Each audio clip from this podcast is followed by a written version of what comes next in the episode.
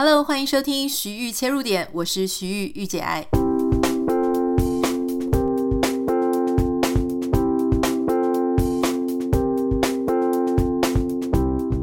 Hello，欢迎收听今天的节目。不知道大家有没有把前面三集五百八十四到五百八十六集三集陆小曼和她的三个男人啊，我的长篇说故事给听完呢？其实之前在做这个尝试的时候，我还蛮担心的，因为我自己觉得他的故事非常好看，而且我希望可以从陆小曼的故事说起。这个我们有在五八四那一集的时候跟大家分享，但我不太确定大家会不会喜欢听我讲故事了，所以当时我就抱着非常彷徨、惴惴不安的心情。呃，后来我看这几次的后台，确实它会有一点点不太一样，就是大家可能在上班的时候还没有准备要一次把一整集听完，所以在上班时间反而它收听完成的比例是比较低。可是我发现大家下班之后，或是说它的回放率，或者他在周末的时候收听的，诶，其实次数都比之前高很多。所以我觉得，也许大家在收听这种故事类型的，跟收听一些平常不是故事类型的，大家有自己不同的习惯。我不知道你是什么样的习惯，欢迎你可以私讯跟我分享。这是我自己的猜测啦。今天我们要谈的就是关于这个徐志摩和陆小曼他们之间的婚姻，哈，或者说陆小曼她在她的感情之中，或是这个从上中下集我们分享的故事里面。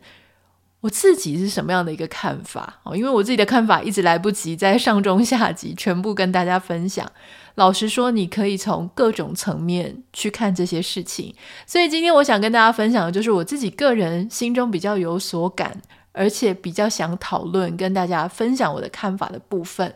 那稍微跟大家提醒一下，因为今天我们家这边很难得的在下大雨。所以，如果大家稍微有听到背景音有滴滴答答的下雨声哦，就请大家多多包涵，把它当成是背景的声音即可。关于怎么去讨论他们之间的彼此的事情哦，其实我有几个疑问啊。第一个，我们来想一件事情哦，就是说，因为在呃徐志摩跟陆小曼结婚啊、好几年之后。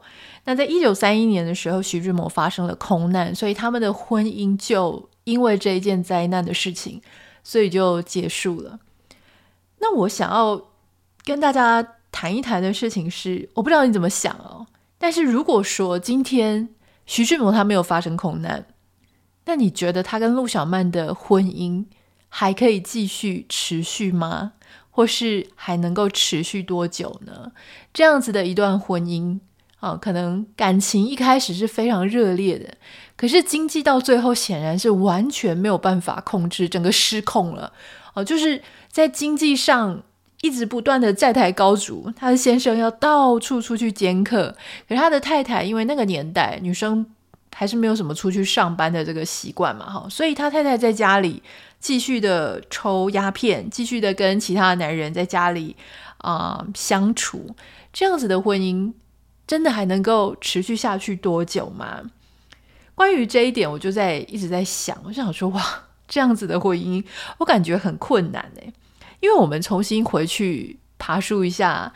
徐志摩跟陆小曼他们是在一九二四年的时候认识的。好，那认识的时候就已经热恋了。一九二五年订婚，可是大家如果还记得，一九二五年，因为很多人就在传他们很多不好的流言蜚语。那王庚就是陆小曼的前夫，还有对他发出死亡恐吓，所以一九二五年那一年，虽然他们是订婚了哈，就他们还在谈恋爱，可是那一整年有很长好几个月的时间，徐志摩其实人是在欧洲。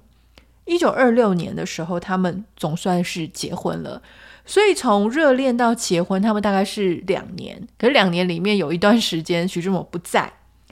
好，那一九二六年结婚。但一九二七年，翁瑞武就是陆小曼后来跟他一起吸鸦片的那个男的，他们就已经开始热络了啊！就翁瑞武那时候就常常跟徐志摩和陆小曼出游。那甚至在一九二七年那一年的年尾的时候，哈，当时在他们住的地方上海有一个小报叫做《福尔摩斯小报》，当时这个小报他就曾经有一个。新闻哈，就是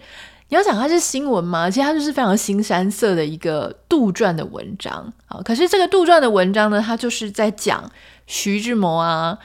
陆小曼啊，还有翁瑞武的，就是去影射他。可是他利用另外一个故事，但是你很明显就知道说，那个故事呢，其实就完全是在复刻他们这个三个人的之间的生活。可是那个小报上面把这所有的人的人物都写得非常的淫乱哦，就是故意用那种很暧昧啊、很黄啊、非常非常下流的这种字眼啊，去影射他。所以当时在一九二七年，虽然我们还没有很确切的实证，觉得说翁瑞午跟陆小曼有什么关系，可是整个社会当时已经开始又在议论纷纷了。特别是因为陆小曼当时在跟徐志摩相识的时候，她其实是有妇啊、有夫之妇，所以接下来，大家对她就真的是很不友善。很有趣的事情是，哈，其实，在一九二七年一开始压垮徐志摩和陆小曼之间感情的，不是经济问题，是这个，是翁瑞武他们这个流言蜚语。所以在一九二八年，其实才结婚刚过两年哦，徐志摩居然去了一趟海外远行，而且这个海外的远行长达五六个月啊，就是一个人，因为他受不了跟陆陆小曼的关系，然后有一点。就是有一点冰冻嘛，哈，所以他居然去了日本、美国、加拿大、英国、德国，还又再绕去印度，回程的时候又到了新加坡，最后才回到上海。这样子一去去了六个月。那他就是因为跟陆小曼之间当时有一些不高兴嘛，这个不高兴很明显，其实就跟翁瑞午还有大家哦外界传的纷纷扰扰的有关。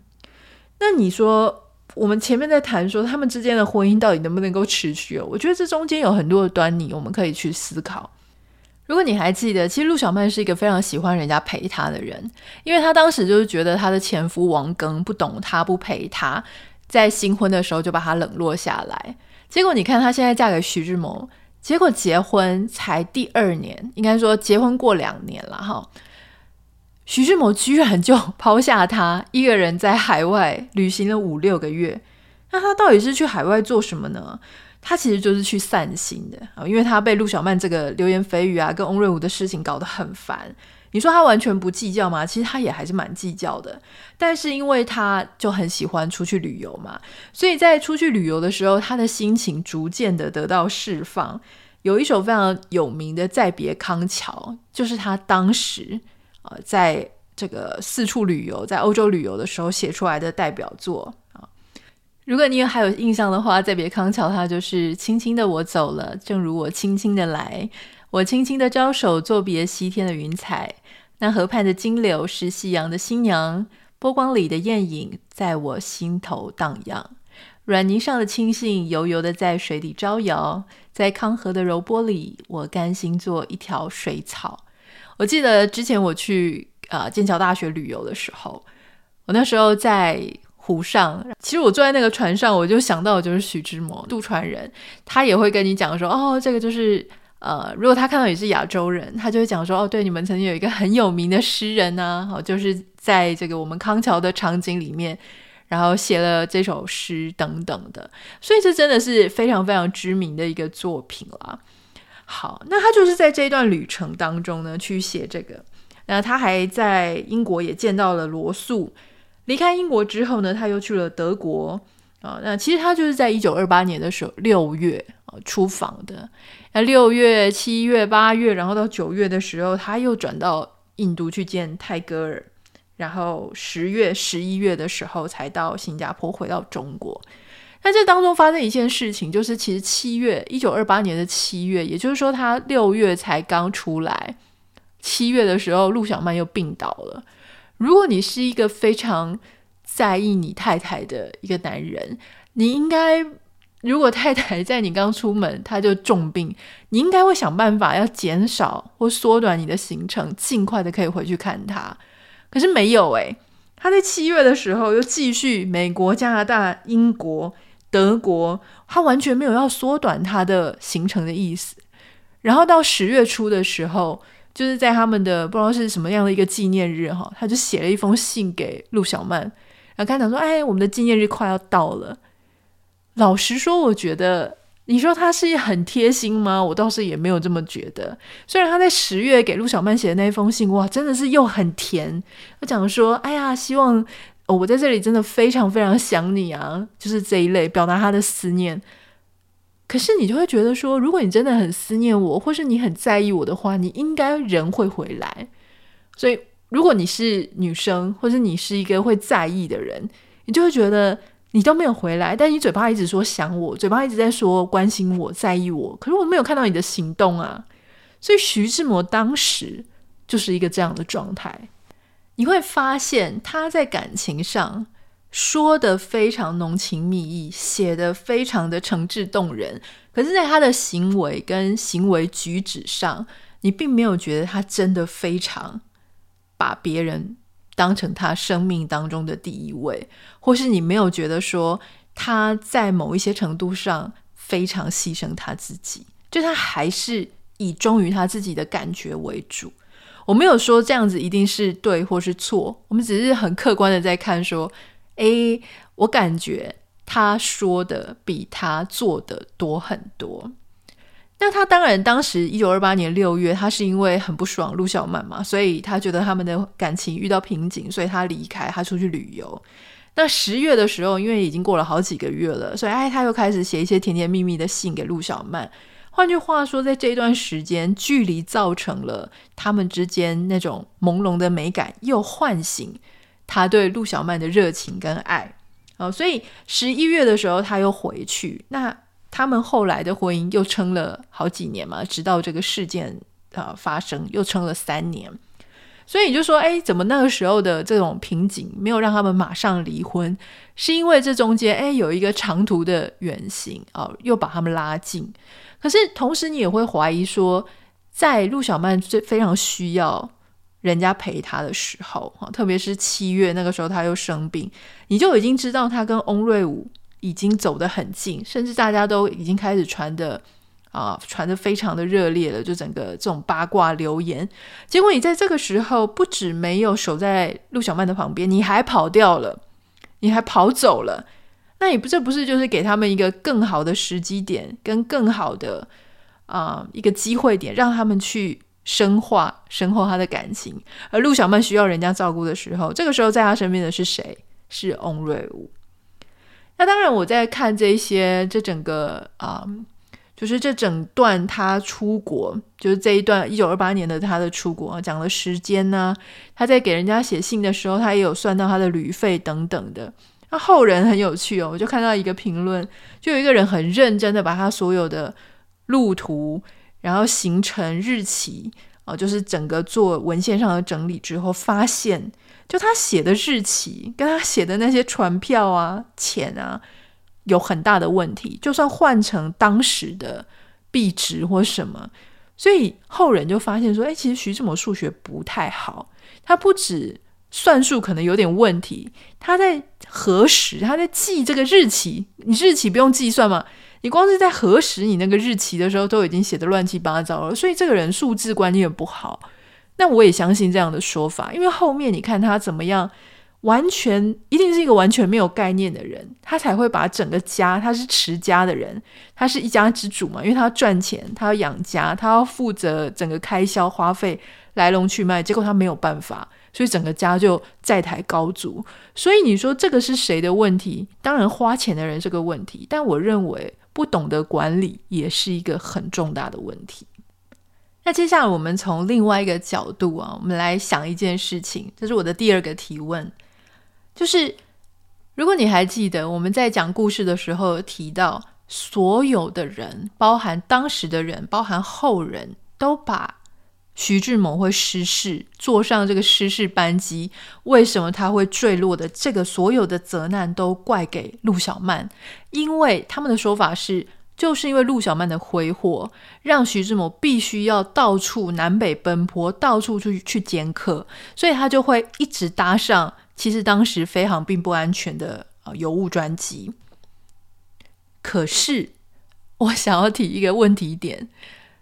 那一场让他发生空难的飞机，并不是他要去上课的那一天。他为什么要去坐那个飞机？是因为他要去听林徽因在北平的演讲。那为什么不直接说林徽因才是造成徐志摩搭上失事班机的元凶？或是如果你要追究说，哦好，我们不讲直接，我们讲间接，好，就是因为还是要怪陆小曼啊，就是因为他让他一直搭飞机。那如果你要谈间接的话，那更多人啦，例如说像徐爸。徐爸他明明就已经分给徐志摩一份财产了，所以他理论上应该把钱给徐志摩和陆小曼他们家，但他没有，他还是把钱抓在手上。所以你是名义上看得到吃不到那个钱，就是因为没有那个钱，所以徐志摩他要上班，到处去筹钱，筹得那么辛苦。那徐爸他是不是也是让徐志摩遭遇不幸的间接凶手之一呢？我其实并不是要抓凶手，所以才提出这个疑问哈。因为你可能会想说，哎，我是不是要抓一个新的啊、巫婆啊，或是要猎巫啊？就说要把所有的人都揪进来，不是这个意思。我的意思是，反而是要回去看说，为什么我们需要一个巫婆在这整个故事里面？我虽然猎巫是一个非常。普遍的事情哦，大家遇到一些不幸，大家遇到一些觉得心里过不去、很难过的事情的时候，我们就很想要找到一个可以怪罪的元凶。所以在这一件徐志摩的悲剧里面，大家就找到了陆小曼。可是陆小曼，你这样很不合理。就我们刚刚讲的那一场，又不是要去赚钱的，那场是去看林徽因的。那感觉林徽因感觉不是责任更大吗？如果你那时候没有跟一个有妇之夫讲说：“哎，你一定要来看我的演讲。”他就不会去搭那个飞机了。你不读我的诗，他就不会去搭那个飞机了。可是大家并没有这样怪他。好，所以这个这一个点，就是说大家没有去怪他们，而怪陆小曼这个点，是我觉得很有意思的。好，第一个就是说猎物嘛，大家喜欢做道德绑架。为什么大家最恨的是陆小曼？是因为大家其实某种程度也觉得。陆小曼她的感情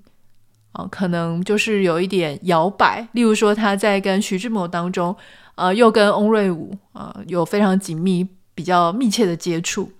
或者说，甚至她可能曾经是一个离婚妇女，或者在她在前一段婚姻的时候就跟徐志摩在一起，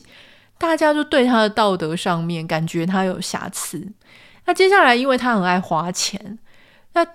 很多时候，我觉得华人有一个。有传统美德的那种框架，就是不要花钱，不要奢侈，不要喜欢时尚名牌，那才叫美德。当然，陆小曼她的问题是她真的不知道他们家完全没钱。我不知道有没有人告诉她说他们家已经穷到要连米都没有了，整个是债台高筑。我不知道有没有人跟她讲。也许他从来就没有烦恼过这些事情。如果他从来都没有人教他说这个现实的面貌是怎么样，家里的钱应该怎么管控，那一个人不知道，我觉得你很难怪他。我们现在都会讲说，我们养女儿要富养，就是说我们要给她非常优渥的学识啊，物质丰沛啊，以后她就比较不会说。为了一点小银小利，他就会去被男人骗走啊，或者被什么东西拐走啊。所以，其实我们到现在都还是有这种想法，就是说，女生你不用管太多这种呃世俗金钱的事情，就好好的把自己打点成一个非常棒的女生，然后非常有时尚感、漂漂亮亮的，然后懂一些知识，这样子就很好了。所以当年也许他们家就是这样子的想法。那我觉得，当然你过度的虚华，这个是必须要有一些自省的能力，或者要自控的能力。但显然他就是没有嘛。我个人确实认为他的自控能力不好，然后那种察觉他自己身边的人，他的快乐带给别人的痛苦，这个察觉力非常差。但是，是不是这样？所有的事情都可以把它连接到说他是害死徐世摩的凶手？我觉得他这个有点超过那个比例原则哦，就说他不是一个勤俭持家的太太，没错，他甚至离勤俭持家差非常的遥远。可是是不是他就能够，你就可以挂说他是杀人凶手？我觉得这个东西真的是有点太远。但为什么当时会被挂成是一个杀人凶手？罪魁祸首是因为当时一定有人可以操纵舆论的风向。有些人在怪罪他的时候，其他的人附和了，而那一股附和变成非常大的舆论力量。是谁？就是那一群徐志摩的朋友，文人朋友，当时享享有这些文人的话语权、论述权，把这件事情重新不断的讲解、说故事，说成这样一个故事的那一群人，拥有文化资本、文化水平跟社会舆论声量的人，他讲了一个类似这样的故事，从那样的一个角度去讲陆小曼如何如何的不堪。就是那样子的一个想法，所以到后来，其实像你看，我们小时候在看这个故事的时候，你完全不疑有他，陆小曼就是一个罪魁祸首、红颜祸水。他确实有他的问题，没错，可是他不应该承受这么大的责难，这个是我自己的看法了哈。那你说今天是因为是陆小曼？今天如果它发生在我们的社会，其实它一样啊，就是有一些人他不是有很大的粉丝团，或者他有网军，他有很主流的媒体，或是很大量的人去洗他要的那个风向。那你这个作为他的对立面的，你真的没有办法去控制人家怎么讲。所以你可以想象，当年如果是陆小曼还活着那个时候。徐志摩挂掉，所有的人舆论都责难，都是倒向他，就炮火就是对着他。他其实也是非常的难以生存，我都不知道他那个时候是怎么活过来、活下来的哈。我觉得那个真的也是要一个无比的勇气，在那样滔天巨浪的责难当中，他真的很难重新过一个可以抬头挺胸、跟别人平起平坐的生活，所以。那个时候，虽然我们在前面的故事啊，第下集的时候，我们有提到徐志摩过世之后，有很多人对他伸出援手啊。这个援手里面包含他的前夫，可能包含胡适哈。就是我相信还有更多其他人，就是想说你跟着我过生活啦，我我就让你有一口饭吃。可是那一口饭是不是可以让他抬头挺胸的吃，还是永远就跟他讲说是？你在最落难的时候，我把你带回来，所以你现在什么都要听我的，是那种卑躬屈膝的饭吗？还是你是可以堂堂正正吃一口饭？这当中里面最知道发生了什么事情的，其实还真的就只有翁瑞武，只有翁瑞武是站在他的那一个阵线，跟他用同样的高度在看事情的。所以很多人说啊，你为什么要留在翁瑞武身边？我觉得你如果从陆小曼他的角度来看，他真的在当时就只有一个人蹲在跟他一样的高度，站在他同样那一面，同样被骂，同样被责难，但同时也没有离开他的，就只有翁瑞武而已。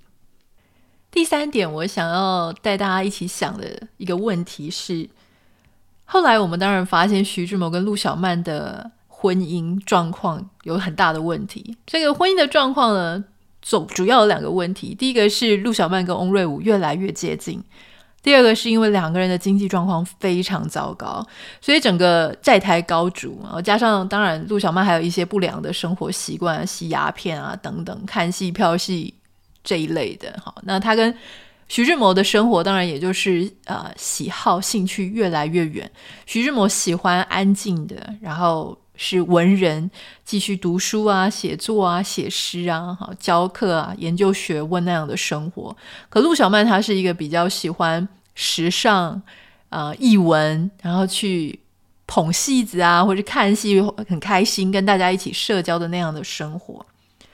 我们在看一段关系出问题的时候，它一定不是只是。单方面的，我就说有一个人是绝对的对，有一个人是绝对的错，因为任何一段关系，它都是一个不断变化的动力氛围，那就是英文讲 dynamic。那这个 dynamic 就是有两个以上的人，他可以透过他的行为，主动或是被动的，变成这样的一个漩涡。好，那每一个人他的行动都会有他背后的理由，跟他为什么这样做，还有他的成长背景，他有很多很多的原因会影响他接下来的行动跟行为，所以这个东西绝对不是只是单方面其中一个人的问题啊。那我当然知道说，大家就会把所有的责任觉得啊，最多的责任就是陆小曼经济上啊，哈，或者是情感上啊，等等等等。那所以这一题的问题就是说，难道徐志摩真的就没有责任吗？难道他是在这一段婚姻里面是 perfect 是完美的吗？我们当然知道他对于张幼仪来说就是一个渣男，可难道他对陆小曼这段婚姻里面的感情他没有任何责任吗？首先呢，就是我认为啊，因为其实徐志摩他比陆小曼大了七岁。陆小曼嫁给徐志摩的时候，陆小曼人是二十二岁，徐志摩是二十九岁啊。当年的二十九岁比现在二十九岁当然更加的成熟，理论上要更加的成熟，因为当年成家立业的时间很早，当年在出去外面拼搏的啊岁数会比现在更往前。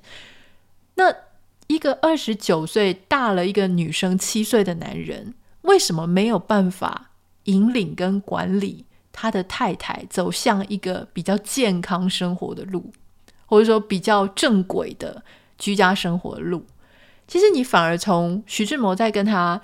呃互动的过程当中，不管是书信啊，好劝说他也好，你就会发现他都是用信在讲，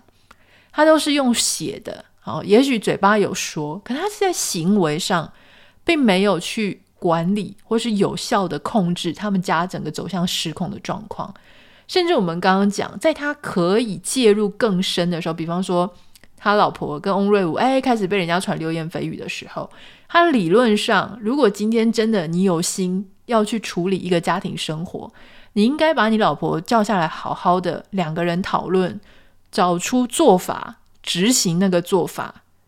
不管是要搬到其他地方，好，比方说像之前他前夫王庚就会说：“你跟我一起搬到南京，或你跟我一起搬到哪里，就是要离开那个原本的地方。如果你真心有决意要这样做的话，你会找出一些步骤执行的方法。可是你会发现，徐志摩没有执行的方法，他不会去拟定这些步骤，他会一直跟你讲啊，那样比较好，那样比较好。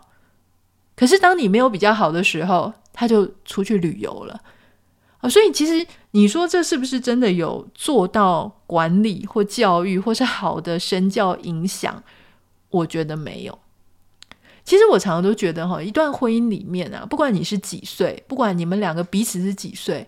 一定还是有很多必须要沟通，必须要告诉对方你的边界在哪里，你的界限跟你的原则在哪里。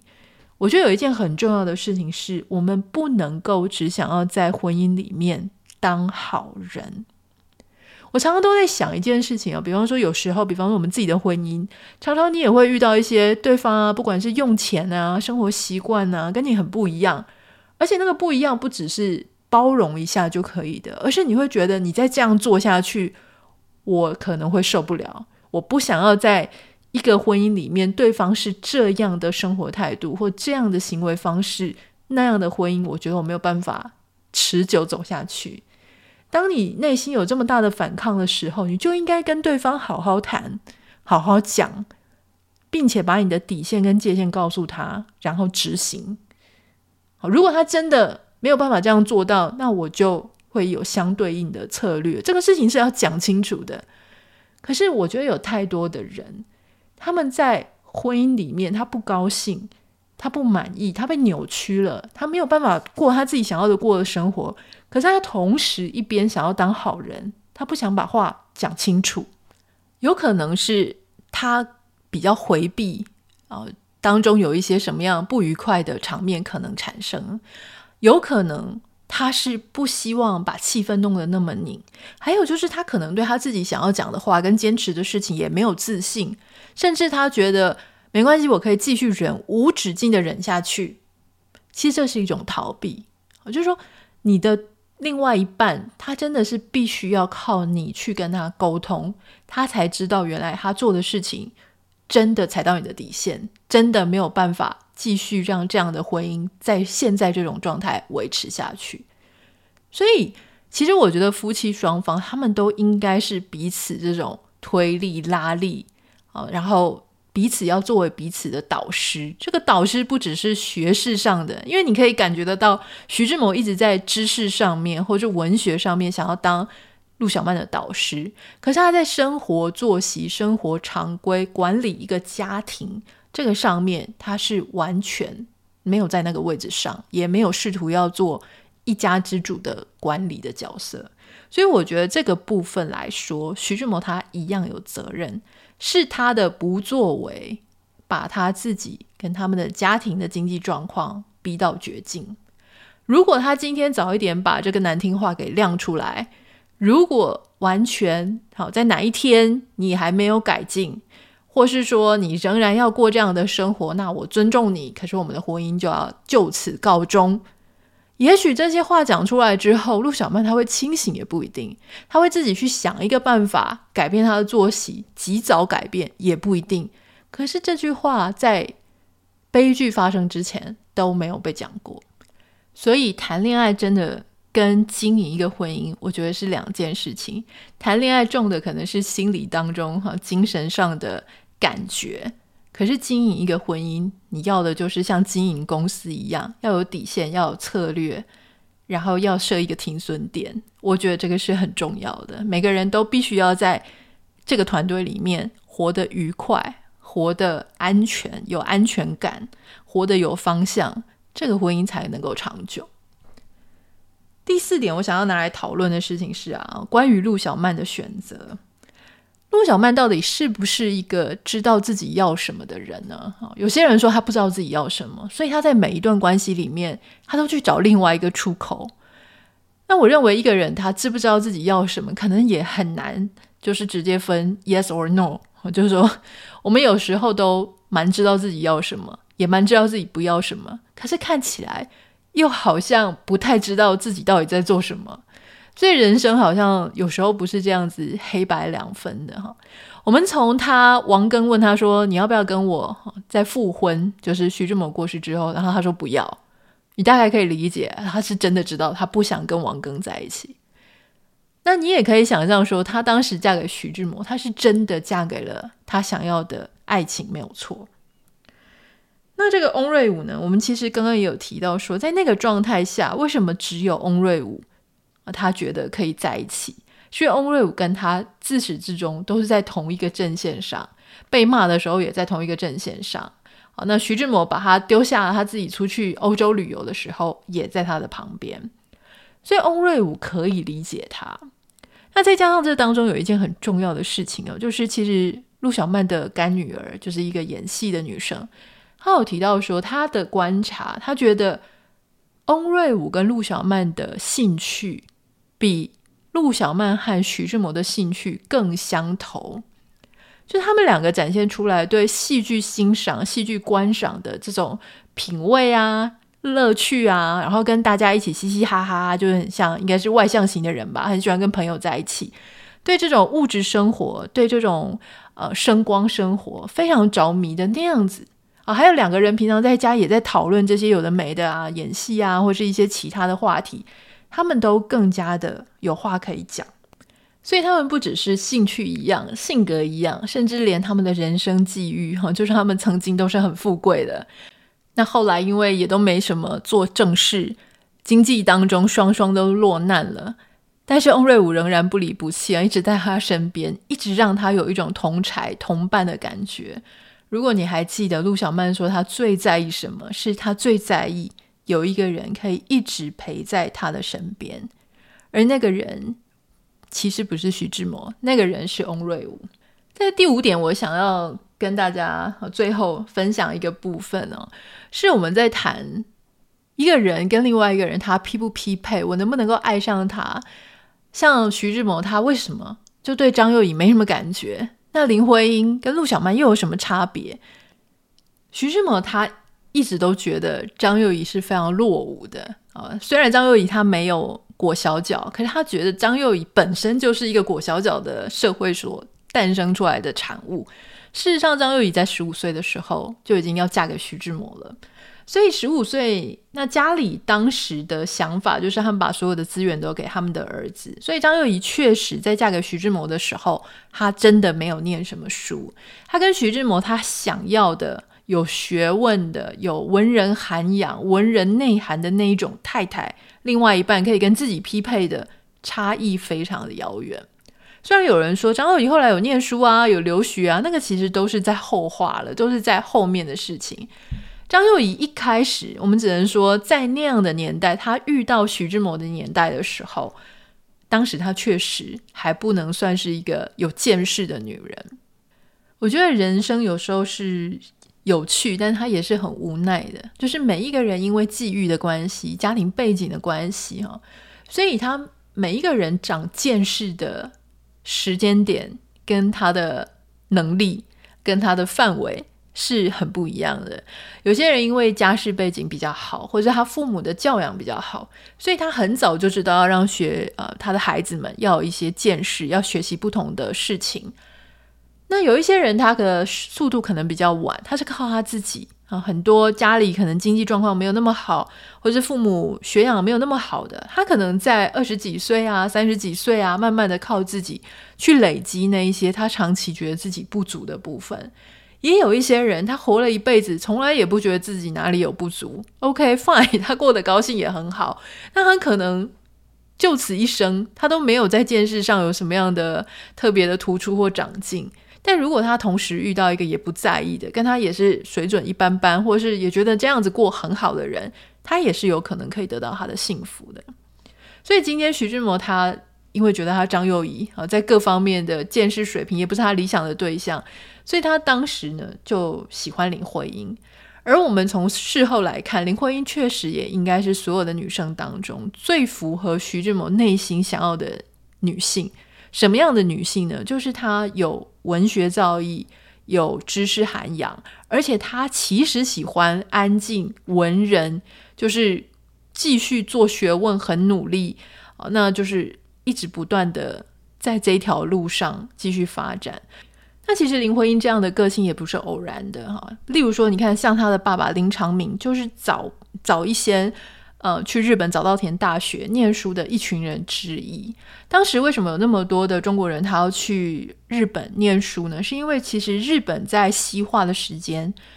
比中国早蛮多的嘛，那早了大概半个世纪有。所以当时去早稻田大学念书的那一些人，他们就带回一些比较先进的西化，所谓西化的思想。那林徽因就是在这样子的家庭下长大，所以你看她在年纪轻轻的时候，她怎么认识徐志摩的？是因为她跟她爸爸一起去剑桥去游学的时候认识徐志摩。换句话说，她也是一个很早就开始接触。不只是中国，也有西方的文化，甚至他可以理解西方的啊视野、西方的观点，所以这一些在在都跟徐志摩他很喜欢的那样的特质是一致的。那接下来你看到陆小曼，其实陆小曼呢，她是小时候家境非常好，所以很早她就有英文跟法文的底子，因为把她送到那个圣，我记得是圣心嘛，去学。去念书，所以她其实很早就会这些外语了。可是她自己本质上并没有，就是非要去西方接受什么洗礼不可。他是懂外语的，可是他的个性上跟林徽因或是跟其他人的追求差很多。与其说他想要在学问上做更多非常深入扎实的研究，他其实更喜欢的是什么呢？艺术啊，时尚啊，哈。如果你要说，我们把艺术分成创作者，创作者就是说像画家啊，或者说像做学问的人、思想家，或是这些舞蹈家、表演家等等，他们可能过得不是很有钱的生活，但是他们会透过艺术不断地去表达他自己啊，不求荣华富贵，但是我就是要用艺术展现我的想法。那可以讲说，他们是属于比较追求超脱世俗庸俗的一群人。虽然他们可能也爱钱，可他们不会一直不断的把钱呃 当成他们的武器，或者一直不断的去谈论这些事情。那徐志摩跟林徽因他们一群这些文人群的，可能就比较类似这样，他们更在意他们精神上的热情、心灵上面的层次，他们会想要把这些热情。哦，再扩大到社会啊、国家这些，嗯，可能政治意识形态的各种关心，所以他们的东西是那种，我确实是觉得他比较高大上一点。但是像翁瑞午啊，或是陆小曼这一群人，其实他们就是真的很单纯的在享受艺术所带来的娱乐性，啊，也许你会觉得他很大众，他很嬉笑怒骂，他非常的浅薄，可是他就会让人家觉得哎很开心啊，或是说他也从中得到很多的满足。那特别是像这种精致型的艺术，或是大众型的艺术，他到最后一定会被人家觉得说，很多人就会，比方说你在做。啊，纯艺术或精致艺术的，你就会瞧不起那种被归类成大众艺艺术的。虽然大众艺术很可能很多人比较看得懂，或是比较能够捧场啊，但但是很多这些表达，他们会觉得，哎，你们这些都没有什么伟大的情操啊，或是没有一些比较更深远的想法奠基在这个背后。啊，那徐志摩是一个很在意女人见识的一个人，所谓的。一个人有没有见识？哈，就是见，就是看到的东西多不多，有没有很广博？识是另外一件事。我觉得识就是你见到了这些事情之后，你知不知道这个事情后面的脉络是怎么来的？比方说，如果说你只是去意大利佛罗伦斯，去他的博物馆参观啊，就说哇，画得好美哦，这个也好美，那个也好美，然后你还去了好多其他不同的国家，那个叫做。你有一些见闻，但还不到是的这个程度。当你要到是的程度，应该是你看到了这一幅艺术作品，或者你到了这个地方，你知道当时啊，可能文艺复兴时期，它代表了全世界什么样重要的角色？哪一些艺术家在这个时期里面发挥了非常关键的角色？在绘画上，在舞蹈上，在音乐上面。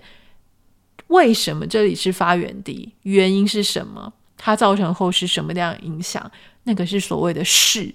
就是把你见到的东西，它很深刻的认识，跟它整个脉络化的呈现。我认为徐志摩他喜欢的是有见跟识的人。陆小曼在当时就他逝世之前，应该就是有见闻。而且这个见闻其实也仅局限在他念那个那个学校好学校，他他会英法文，稍微比中国国内的女性多一点见闻，但并不是真的知道很多哈。例如说，他们的周游列国啊，去国外看过很多人文风景，并不是这样的。所以慢慢的，他跟陆小曼在不管是脑子里面的深刻程度，或是他们对主题上面的思想上的深度。或是他们在娱乐上的品味、兴趣上想要深化的东西，通通都有非常大的裂痕。所以这个就回到我们第一点，在谈说他们的婚姻到底能不能够继续持续下去。我认为，就算没有空难这件事情发生，应该也很困难，可以继续再维持多少年？因为不只是经济上的问题，他们其实彻头彻尾的就不是双方期待的。一个陪伴自己一辈子的伴侣。当时他们认识，他们热恋，是因为他们彼此之间有一个很类似的元素，让他们以为对方是自己的同伴。但是更深刻的认识和过日子之后，就会发现哦，原来那是一个误解。再加上两个人之间个性上、跟生活作息、生活方式、用钱、经济上造成实质的压力。我认为到最后，他们的就算没有发生空难的事情，两个人在婚姻这件事情上也不会有太好的结果，很可能就会走向第二次的离婚，或是即使待在婚姻里面不离婚，也很可能就是会形同陌路。以上就是我今天想要跟大家分享的关于陆小曼她的和她的三个男人这个上中下集，呃。节目之后，我所想要跟大家一起讨论的几个观点，不太知道你有没有跟我有一样的想法？欢迎你可以私讯到我的 Instagram 账号 nita 点 Writer A N I T A 点 W R I T E R。那在这个礼拜，因为即将就是要过农历新年春节了嘛，我知道大家在台湾时间礼拜四就已经开始放假了。通常放假呢，大家就不会守在 Podcast 旁边，所以我们也就跟着顺势放假，直到大家回复。来上班的时候，可以开始有时间收听的话，呃，我们再开始来上传啊、呃、后面的节目。我的现在的想法是，因为我发现，在讲故事的这个集数当中，大家的反应是非常好的，也很不吝于给我很多的鼓励啊、赞美啊、各种想法，所以呃，我会固定的来做讲故事。人物故事的这个部分。可是因为说故事这个事情是需要很花时间的，就是要整理很多的资料啊，然后录音啊等等的，所以有可能在故事跟故事之间会穿插大概一两集其他的一些生活分享啊、时事，就是跟我们之前比较类似的节目。不知道这样的安排大家是不是觉得 OK 哦？那欢迎大家可以私信跟我分享。最后就祝福大家龙年行大运。如果春节过年觉得很无聊的话，可以把我们的陆小曼和他三个男人的这三集要重新再听一遍，或是分享给你的家人，大家一起来听一遍。我们就新年后再见喽，拜拜。